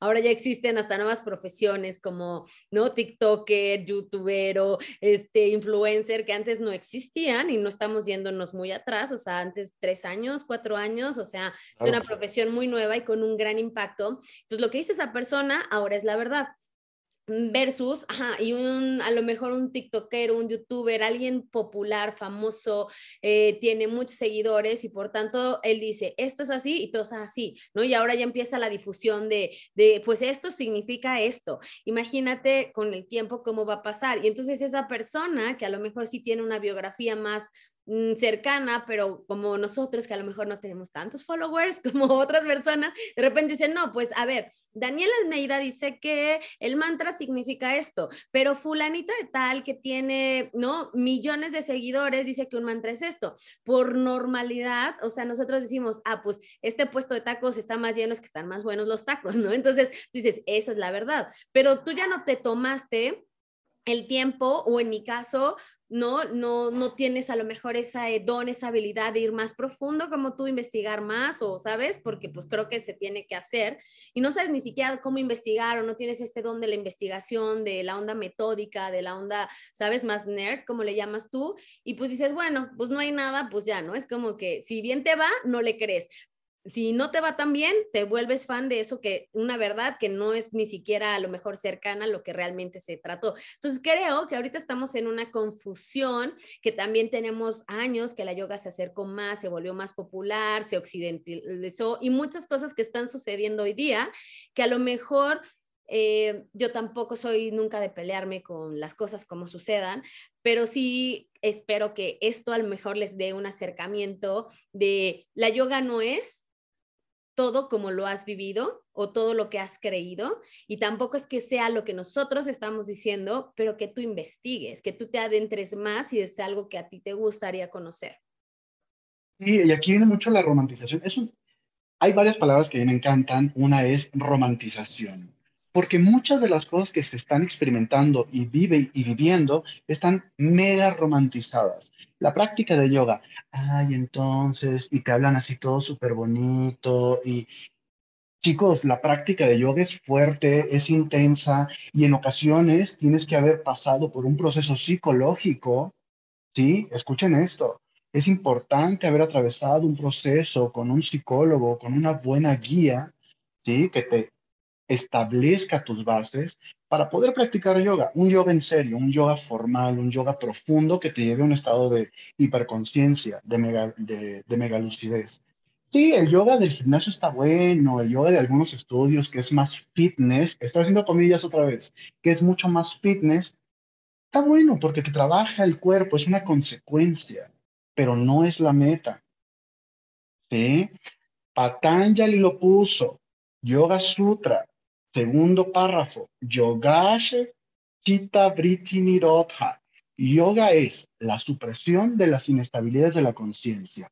No puso, yoga es párate de manos. Yoga no es haz este malabares y contorsionismo. No, yoga son procesos mentales, trabajos de reeducación emocional, el cual te va a llevar a un proceso de reeducación mental que te vas a poder concentrar, disminuir dispersiones mentales y ahí la información fluye. ¿Qué información? ¿Conexión con lo divino? No, información contigo, conocimiento contigo. ¿Me gusta esto? ¿No me gusta esto? Emocionalmente, ¿a dónde me voy? ¿Elijo este paradigma? ¿Elijo este comportamiento? ¿Elijo este estilo de vida? Con información de qué? Si yo como esto, ¿cómo se siente? Si yo me relaciono con esta persona, ¿cómo se siente? Desarrollar superpoderes. En este momento de nuestra vida, en este momento eh, del mundo, el superpoder más grande que cualquiera puede tener no es volar, no es leer la mente, es la empatía. Mm. Es realmente tener empatía con las demás personas, con las personas, con los seres con los individuos, con los animales, con el planeta. Contigo. Con, principalmente, principalmente contigo. Eh, ahorita mencionabas algo, Hanna, de yo no soy de pelearme con, y hablábamos de, bueno, es que a mí me disminuyó el número de seguidores. Y a mí me disminuye el número de seguidores, chicos, chicas, chiques que nos están escuchando, porque yo eventualmente hago comentarios hago comentarios que están fuera de lo que la romantización del yoga dice. ¿No? Como por ejemplo... Ajá, ay, perdón. Ah, por ejemplo, acabo de publicar, no sé, la semana pasada, es cuando los instructores de yoga al finalizar la clase dicen que todos los seres del universo sean libres y felices, ¿a qué seres se refieren? Porque seguramente no es al salmón que se están comiendo o al medio kilo de churrasco que tienen en el plato. O sea, a qué seres o quiénes se incluyen en el todos. Y después de ese comentario, tuve varios comentarios, mucha gente me dejó de seguir. La gente no quiere pensar, la gente no quiere razonar las cosas. La gente quiere que les doren la pastilla, que les hagan sentir una realidad para, un, para, para sedarse, ¿no? Para, en este momentito estoy bien porque la, la vida da ansiedad, el mundo está lleno de ansiedad, de complicaciones, que no quiero que me hagan pensar, no quiero que me hagan destruir o cambiar o ser consciente de mis incongruencias. El yoga no es conexión con lo divino, chicos. El yoga es congruencia. es integración, congruencia entre lo que dices, lo que haces, lo que piensas. Y para que eso logre suceder, tiene que haber una serie de destrucción, de elección, de cambios, de paradigmas, imposiciones. Pensar, razonar, darse cuenta de las sombras. Y a través de ser consciente de las sombras que todos tenemos, de los miedos, de, eh, de saber que somos personas celosas, que de repente nos enojamos y está bien enojarse pero es afrontarlo, es darse cuenta, verlo, sentirlo y trabajarlo, no ignorarlo. Sobre todo eso, porque por ejemplo, a lo mejor yo puedo estar de acuerdo o no en tu comentario, ¿no? Del salmón. Claro. Y, eso no va a cambiar el que yo coma salmón y por ejemplo, ¿no? Tampoco cambia que sí tengo el verdadero deseo que los seres sean libres, felices y vivan libres de sufrimiento. Y a lo mejor desde tu percepción yo no lo estoy haciendo y sí, y entraríamos en un debate, que no lo voy a hacer, pero, o sea, vale te vale que yo no esté de acuerdo también. Sin embargo, si yo me veo afectada o te dejo de seguir por ese comentario, pues es mi tema, ¿no? Es como mi decisión lo que tú estabas diciendo. Claro. ¿no? Y pero creo que hay algo todavía más profundo acerca de si el salmón o no el salmón, ¿sabes? Si es como o si es vegetariano o no vegetariano y demás. El tema es que sea tu elección, desde dónde lo estás haciendo y sobre todo lo que estás diciendo, que reflexiones, porque creo que a veces se pierde justo en la, en la forma, ¿no? Y ya te clavas, es que él dijo que el salmón, ah, no, pero yo no soy vegetariano, pero yo sí soy vegetariano, no importa.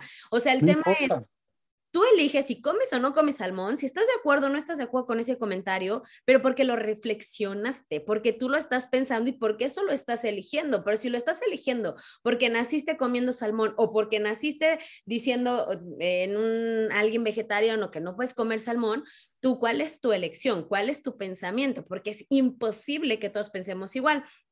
Y aquí creo que también está bien que si no quieren seguirlo, pues no lo sigas y no, también está bien, porque tampoco está padre estar ahí con el hater, ¿no? Este, de, de diciendo no y haciendo querer ver al otro. Pues no, si no te gusta, pues deja de seguir y ya está, ¿no? Pero aquí creo que hay algo que, creo que es muy importante y volvemos a lo mismo, ¿no? Me gustaría eh, también platicar que yo he tenido este cuestionamiento, no nada más conmigo, con personas así que estamos hablando antes de entrar y de, wow, tu contenido y tienes poquitos seguidores y este tipo de cosas. Y yo no sé cómo funciona, puedo decir que el algoritmo, pero también la energía, ¿no? Y bueno, no es que no sepa, sí sé que nos gusta más como esta parte digerida en este sentido, ¿no? Que decimos a investigar, pero es porque simplemente no tenemos práctica o no sabemos cómo hacerlo, no se nos educa para investigar, para cuestionar más profundo y pues vamos a lo inmediato. Y de repente lo inmediato, pues es lo popular. Y entonces si tiene más seguidores o esto, lo otro, tal. O justo me está hablando de, ¿no? De cosas que yo quiero escuchar y no de lo que no quiero escuchar. Y no porque tenga que estar de acuerdo, sino porque me lleva, como dices, a confrontarme, mínimo a, a preguntarme qué, en qué quiero creer, ¿no? Y entonces no estamos como, como en esa, en esa base. Y las personas que yo he visto que admiro, que me gustan, de repente o no tienen redes o tienen bien poquitos seguidores. Además, luego incluso hasta unos cobran súper barato y es como, ¿no? Pareciera todo el anti-marketing. Y entonces es curioso, ¿no? Entonces, ¿cómo poder hacer, ¿no? Este cambio de que si seas alguien ¿no? auténtico, con información, con veracidad y que se vuelva, y bueno, ya entraríamos en tema que sí, el capitalismo, que el, ¿no? Y no nos vamos a meter aquí, al menos hoy, pero, no, sí, porque nos puede dar dos horas de podcast, pero el tema es Aquí me gustaría preguntarte con esto que también lo tenía por ahí anotado, tú que tienes esta parte de, de, ¿sabes? Como esta parte modelo y esta parte, digamos, como más de, como, como, superficial, ¿no? Con estas connotaciones o que lo puedes ver desde otra perspectiva de, del movimiento y la parte teórica y más como, ¿sabes? Así más de estudiada, como, se me olvidó la pregunta, pero quería ir con eso para la yoga, ¿sabes? O sea, ¿cómo veías tú esta parte de la yoga y el movimiento? Ya me acordé. De la parte en la de que, por ejemplo, tú dices, trabajas la parte física, la parte de la asana para ¿no? estas fluctuaciones de la mente, para esta saciedad de tal, y lo, lo manejas. Y no importa si te paras de manos o no, porque estás teniendo el manejo de esta mente.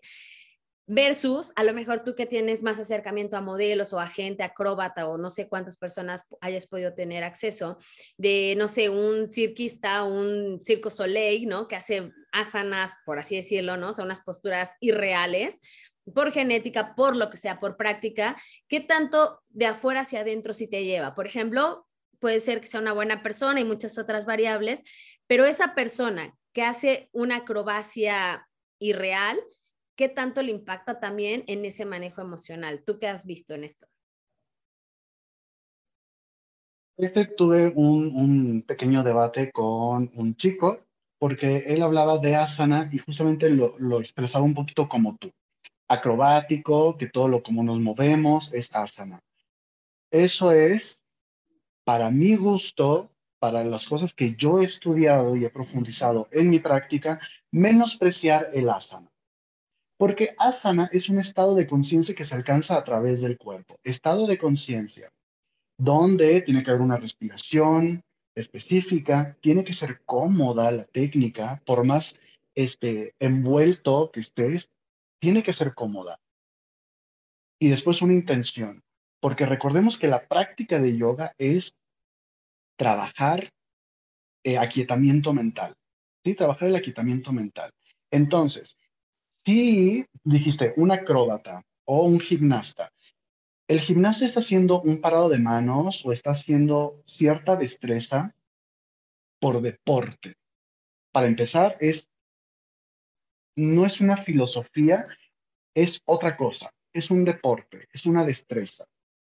Mientras una cosa le estás haciendo por cuestión física, posiblemente estética, estás trabajando la parte de asana en una filosofía con una metodología específica. Dicen, ah, entonces respirar es un pranayama.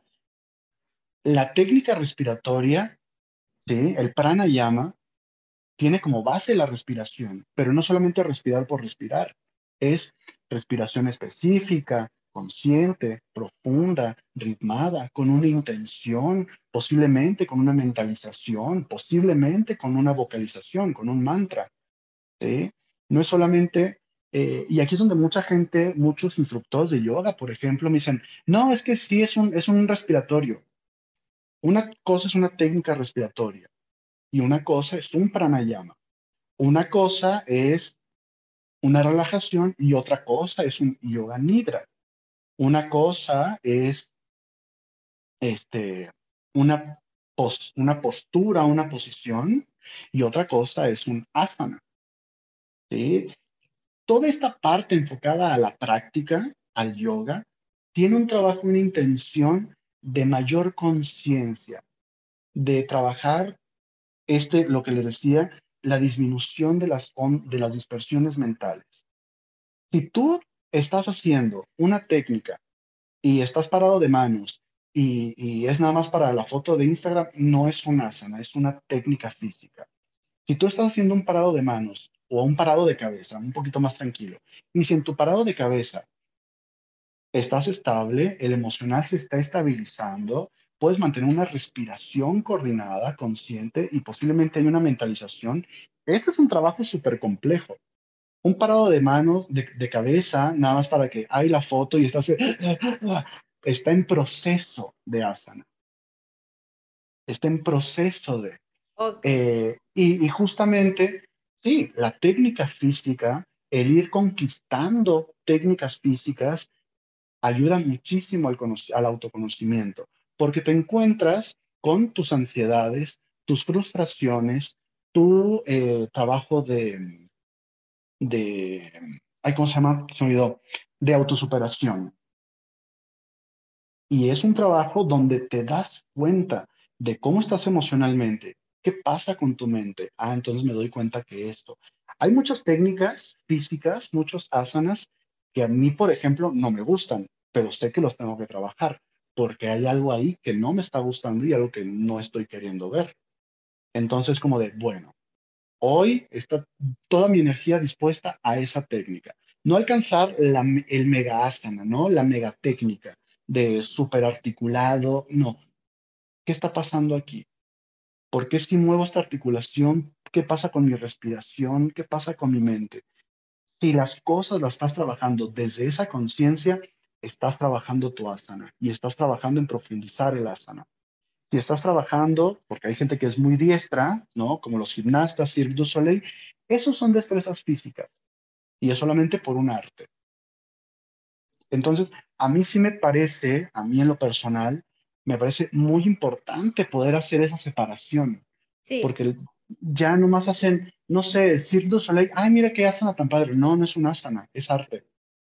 Ajá, totalmente de acuerdo contigo, pero ahí es donde justo me llama la atención tú que lo has visto más de cerca, o sea, ¿cómo crees que impacta o que pueda ser como esta variable, ¿no? De a lo mejor el acróbata, ¿no? Lo hace por arte, está bonito, tal, ¿no? Y obviamente hacer esa contorsión, sí o sí, te invita a una respiración consciente, te invita a estar presente, te invita a lo que dices, ¿no? A observar tus emociones, a observar ese momento, no puedes estar pensando en otra cosa, o sea, te lleva digamos, de afuera hacia adentro. O sea, por ejemplo, yo tengo ganas de trabajar en mí misma, entonces me dijeron que yoga. Entonces me meto y el camino me va llevando y pues en el camino me sale el parado de cabeza versus este hace un parado de cabeza y pues la mismo parado de cabeza le lleva a la introspección, al trabajo, a la respiración, a la yoga, por así decirlo. Y no era su intención. Ahí es a lo que voy. ¿Cómo lo ves tú? O sea, tú que lo has visto, a mí eso es como lo que pienso que sucedería. Pero tú que has visto, por ejemplo, en los que sí son acróbatas, que no pusieron intención, que a lo mejor nada más tienen hasta facilidad genética y entonces dijeron, pues yo entro, ¿no? al circo porque pues aquí voy a ganar dinero o qué sé yo, ajá, ¿no? Y usar lo que se tiene. Y en ese proceso, ¿qué tanto has visto que sí haya esta congruencia de la que hablabas de, ¿no? Son personas eh, no sé, ¿no? Con esta, este manejo mental, con esta introspección o no necesariamente. O sea, ¿tú qué has visto? Yo he visto que la tienen más fácil, porque el, yoga actual está más encaminado a asana, a la técnica física. Y si a ese le das una indicación más introspectiva, o sea, la parte asanosa, la parte física la tiene, la tiene conquistada. ¿Sí? La parte del conocimiento físico lo tiene. Y, toda esa persona, y el acróbata también, ¿no? Yo estoy hablando del, del, acróbata que logra destrezas físicas. El trabajo de cuerpo ya está, ¿sí? Eh, sabe cómo mover su cuerpo, sabe cómo mantenerse, sabe cómo administrar el cuerpo. Y lo más denso que tenemos, lo que más nos lleva hacia afuera es el cuerpo, la falta de conocimiento del cuerpo. Y si una persona que tiene estas habilidades, estas cualidades físicas, le dices, a ver, haz esto, esto y esto y esto, pero mantente ahí. Entonces la tiene más fácil, porque el trabajo de conocimiento corporal lo tiene. Pero, o sea, mi pregunta es, o sea, ¿tú crees que llegando a esa postura, estando ahí, sí o sí te invita al trabajo emocional, aunque no sea tu intención o no necesariamente? Haz de cuenta, yo mm. tengo habilidad de pararme, bueno, una acróbata de pararse de cabeza o hacer una, eh, ¿sabes? Algo así. Y entonces no le cuesta trabajo, no le implica tanto, ¿sabes? Está respirando en tal, pero sucede, porque si no, pues no puedes estar ahí, ¿no? Aunque sea con una intención lejos de la superación personal o el desarrollo, la interiorización. ¿Crees que en algún momento sí se llega al mismo punto? ¿Sí me explicó? O sea, como que siento que de uno va hacia afuera y del otro de afuera hacia adentro, pero llegar a un punto en donde se encuentren desde tu perspectiva. Sí, va a haber un punto en el que, pues, ¿qué más hago? No es como, soy diestro físicamente, ¿qué más hago? Ah, pues vamos a ver si aquí. Introspección va a haber. Contacto con la emoción va a haber. Y de nuevo, porque la parte física ya está conquistada. ¿Qué más hago? Ah, pues vamos para adentro a ver qué pasa. Entonces sí, una cosa va, te, te, puede llevar a la otra y posiblemente ni siquiera es lo que estás buscando. Es más, hasta por aburrimiento te puede llevar. Es, pues aquí estoy bien, ¿qué otra cosa me queda hacer? Ya estoy totalmente articulado, ¿qué hago? Ah, pues vamos a respirar, vamos a concentrarnos en... Te puede llevar fácilmente que es el círculo también del movimiento y el no movimiento, ¿no? O sea, porque curiosamente cuando te mueves, digamos, en ese parado de cabeza, que parece que estás muy activo, muy en movimiento, ¿sabes? Es una o sea, que estás muy involucrado físicamente, está ese momento de quietud. ¿no? Como cuando vas en un coche a toda velocidad y pues parece que no te estás moviendo por dentro. Y, y algo así siento con esto que hablas de Shiva, del movimiento, de tu especialidad de, de, de yoga, ¿no? De, de también del selva larín, de haber estado constantemente moviéndote en un trabajo y en otro, también está este momento de mucho movimiento y al mismo tiempo esa quietud, ¿no? Pero esa quietud que también, ¿no? Implica movimiento. Entonces lo veo mucho como, pues sí, con esta parte Shibai del movimiento, ¿sabes? Eh, también pasa, pasa lo siguiente, a mí me gusta ver porque dicen, ah, es que no haces nada, no te mueves. físicamente, tú, tú, has practicado conmigo y sabes que a mí me gustan las permanencias. A mí me gustan las permanencias considerables. Irónicamente. Irónicamente. este, posiblemente físicamente no haya tanto movimiento, pero eso es lo que ocasiona movimiento interno. ¿Sí? En algunas prácticas yo les digo, chicos, el mundo afuera es una vorágine y está en constante movimiento dejen su cuerpo quieto un momento y ahora que se mueve el mundo interno. Porque estamos acostumbrados al movimiento externo, pero no al movimiento interno. Entonces, el movimiento interno es el que nos ayuda al cambio, al darnos cuenta. Lo que pasó en pandemia.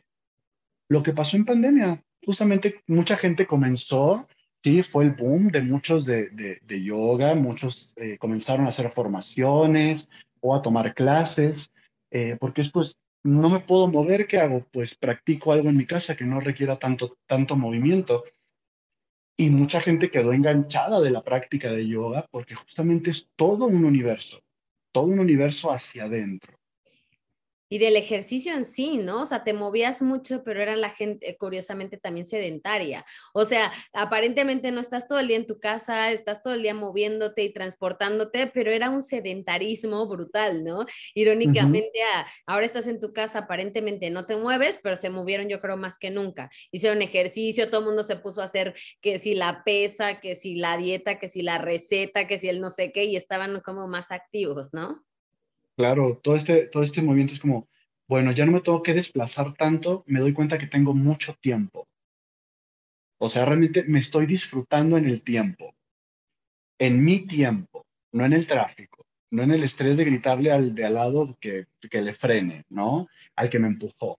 Me estoy disfrutando en mi tiempo, en mi espacio, en mi casa, reconociendo mi cuerpo, reconociendo mi casa. O sea, hay mucha gente, muchos alumnos que es como de, pues que me estoy dando cuenta que mi departamento es así. Me di cuenta que mi departamento tiene tal cosa. Es qué increíble que el lugar en donde vives, externo, que sería tu departamento, no eres consciente de eso. Mm. Y después es como, no me di cuenta de que estoy muchísimo mejor de la espalda porque ya no estoy tanto tiempo sentado. O me enojo menos porque no estoy en el tráfico. ¿No? Pasaron muchísimas cosas dentro de la pandemia. Yo me sigo manejando por Zoom eh, y así estoy feliz, porque también muchos de mis alumnos es, no quiero volver al tráfico. Me están dando la oportunidad en mi trabajo de mantenerme en mi, en mi casa y no quiero, uh, no quiero irme al tráfico. Pierdo tiempo, no quiero desperdiciar mi tiempo que lo puedo dedicar en mí. Y mucha gente se dio cuenta de eso. ¿Cuánta gente no renunció? ¿Cuánta gente no dijo, cambio de trabajo, se dedican a otra cosa, este, o me quedo en mi casa porque disfruto mi tiempo. Aprendió a disfrutarse a sí misma. Y es... Ajá, y ahorita sigues dando entonces clases de yoga para como cerrar ese capítulo de en qué andas de tu vida. O sea, ahorita solo haces, ¿qué, ¿qué, estás haciendo? ¿No? Me, eh, bueno, yo sí sé, pero para que nos platiques, ¿estás haciendo qué? ¿Modelaje? ¿Clase de yoga? Yo sigo, yo estoy ahorita modelando, eh, quiero retomar la actuación y como profesor de yoga. Clases por Zoom, tengo a mis alumnos por Zoom, tengo dos horarios, también me dediqué a trabajar menos, porque mm. yo estaba, yo era como un clavado con el trabajo, muchos años clavadísimo con el trabajo, y tampoco es necesario. Trabajar menos, más clases de calidad, enfocarme a, a mis alumnos y retomar actuación, sigo modelando, este, y es lo que estoy haciendo. Y también hay algunos proyectitos que tengo también junto de, que, que son de yoga. Padrísimo. Ahorita tengo, por ejemplo. Voy a dejar a tus redes para que te busquen si alguien que está escuchando se interesa en toda esta cartera, porque no nada más de cartera. este portafolio de actividades.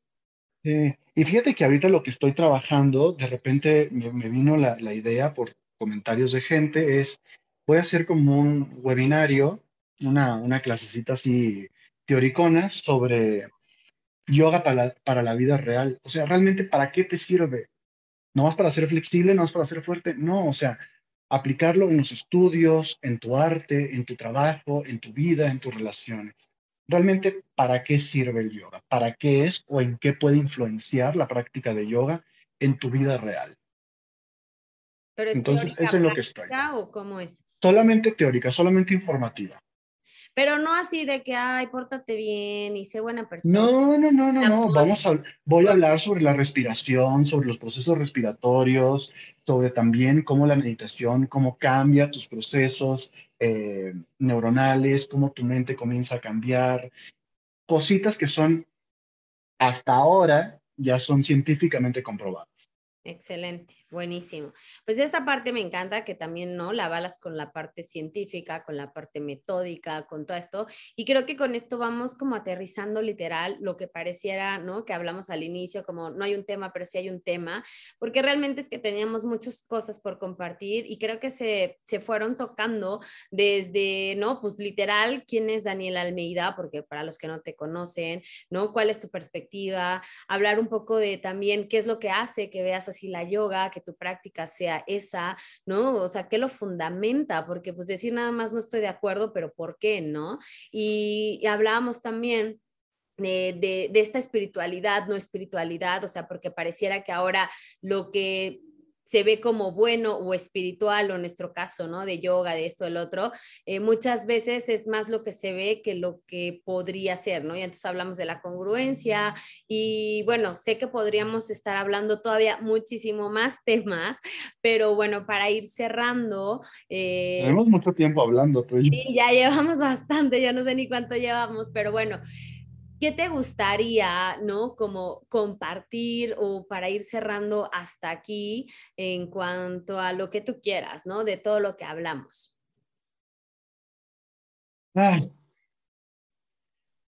Creo que todo lo que puede ver, bueno, muchas de las cosas que puedo recomendar o puedo decir están dichas. Pero hay algo que es muy importante. Realmente buscar, realmente buscar información y no solamente de yoga, no solamente que es lo que obviamente me apasiona y de lo que más hablo, es realmente buscar, buscar hacia adentro, no tenerle miedo a la información, no, no tenerle miedo a las emociones, no tenerle miedo a la, esta palabra que está muy de moda, a la sombra que hay en nosotros. O sea, dejar de romantizar de que todo es luz, no chicos, si hay luz hay sombra. Somos eso, hagámonos cargo de eso, no le tengamos miedo a ser nosotros mismos y no le tengamos miedo a ser empáticos. Para mí sería eso fundamental, ya después cómo, qué herramientas, qué metodología, qué filosofía. Ustedes elijan, pero no le tengan miedo a conocerse, a experimentarse, a sentirse y a vivirse. Y ahí tienen un buen trabajo para bastantes años de descubrimiento personal. O al menos hacerlo incluso con todo y miedo, ¿no? Porque también no tengas miedo. No, es que, no, no, no, no, es que, es que yo, no, yo no estoy diciendo, yo no estoy diciendo no tengan miedo, es lánzate. Sí, por eso digo, incluso con miedo, pero pues hazlo. Que fue lo que sí, fue la pandemia, no quiero volver muy cliché, pero es que literal, pues nos, nos puso ahí, no es si querías o no. Es, bueno, ¿cómo, ¿cómo soy emprendedor? Con miedo. ¿Cómo hago esta clase de Zoom? Con miedo. De si la cago, pues la cagué.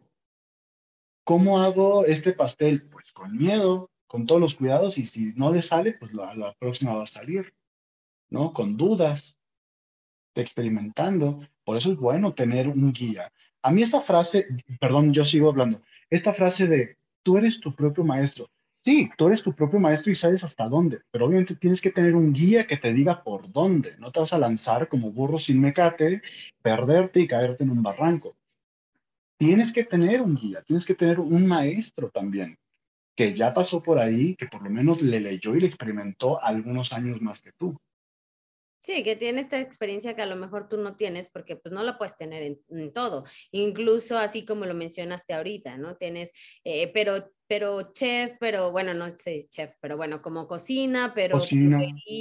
pero la yoga, pero esto, pero el otro, y a lo mejor tienes más experiencia que en más áreas que el promedio de las personas, sin embargo, pues no, o sea, no puede ser igual de bueno cocinando que a lo mejor peinando, que a lo mejor maquillando, que a lo mejor, ¿no? Y entonces simplemente aceptar en donde estamos, y creo que esa es la sombra de la que hablas, muchas veces no, no queremos ver lo que hay ahí, pues por sí, ¿no? Aceptar que a lo mejor no soy tan bueno y sentirme frustrado, frustrada en lo que, o como yo me percibo que soy, ¿no? Pero pues si no lo vemos, no vamos a poder ocuparlo, no vamos a poder utilizarlo a favor y creo que eso es algo de, de, lo básico, ¿no? O sea, porque al final, ¿para qué pararte cabeza? ¿Para qué es esta práctica intelectual? ¿Para qué bla, bla, bla?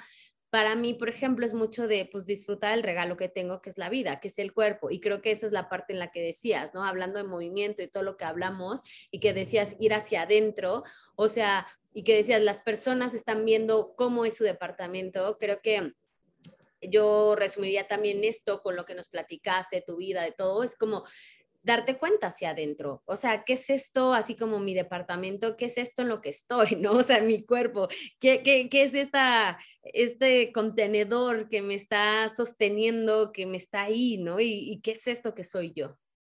¿Sabes qué es importante, apuntando un poquito lo que está diciendo? Es saber que somos libres de poder elegir. Si tu elección es no ver hacia adentro, felicidades, es tu elección y eso te va a quitar mucha ansiedad, mucho estrés, porque realmente lo decidiste, con las consecuencias que tenga, buenas y malas.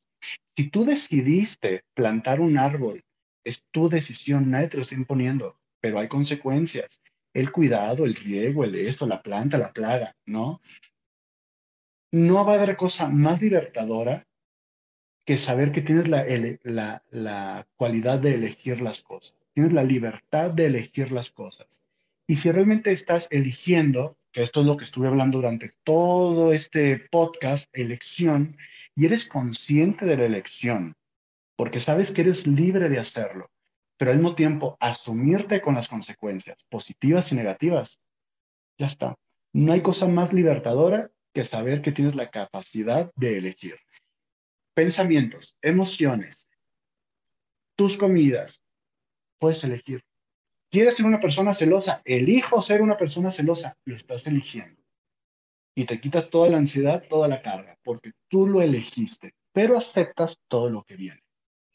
No, pues totalmente, o sea, mucho de las terapias, ya sea cualquier tipo de terapia, yoga o lo que sea, mucho psicología, ¿no? O sea, vuélvete adulto, vuélvete, ¿no? Responsable. A lo mejor no nos gustan justo esas palabras o creemos que las hacemos, pero es de lo que nos estás hablando. Tener una elección consciente o esta libertad de la que se habla tanto, pero implica algo. ¿Qué vas a hacer? ¿Cómo lo estás eligiendo? Pero si sigues en este lado, ¿no? Que creo que en psicología lo hablan así, mucho como de, o estás en el padre que es el que juzga, que, ay, esto no está bien, esto está mal, esto debería cambiar, el país, ta, ta, yo debería de aceptar mi sombra, yo no puedo porque tal, ¿no? Es, es como el Padre, el Hijo y el Espíritu Santo, gracias, el Hijo que es como, ay, es que como la necesidad de que alguien venga y te lo resuelva, ¿no? Es como, ah, pues yo no he encontrado el método que me llene, yo no he tenido ese guía, ese maestro, yo no tengo el dinero, yo necesito, ¿no? O sea, como esta parte en donde estás ahí, que bueno, también le conocen como la víctima, pero eh, hablando de roles, es el padre,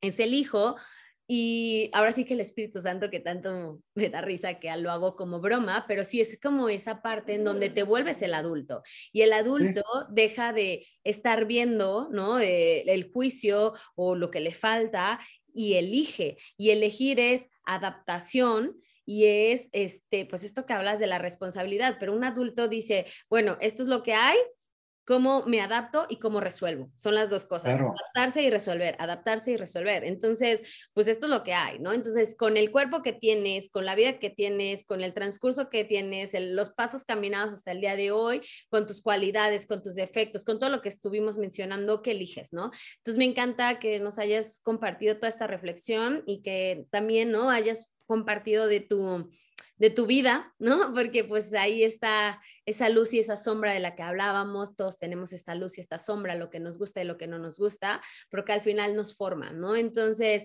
pues muchísimas gracias por estar, eh, Daniel, gracias por compartir y bueno, voy a dejar tus redes acá para quien te quiera seguir y pues nada, ¿algo más? Muchísimas gracias, Hanna, por este tiempo, este largo tiempo que estamos acá.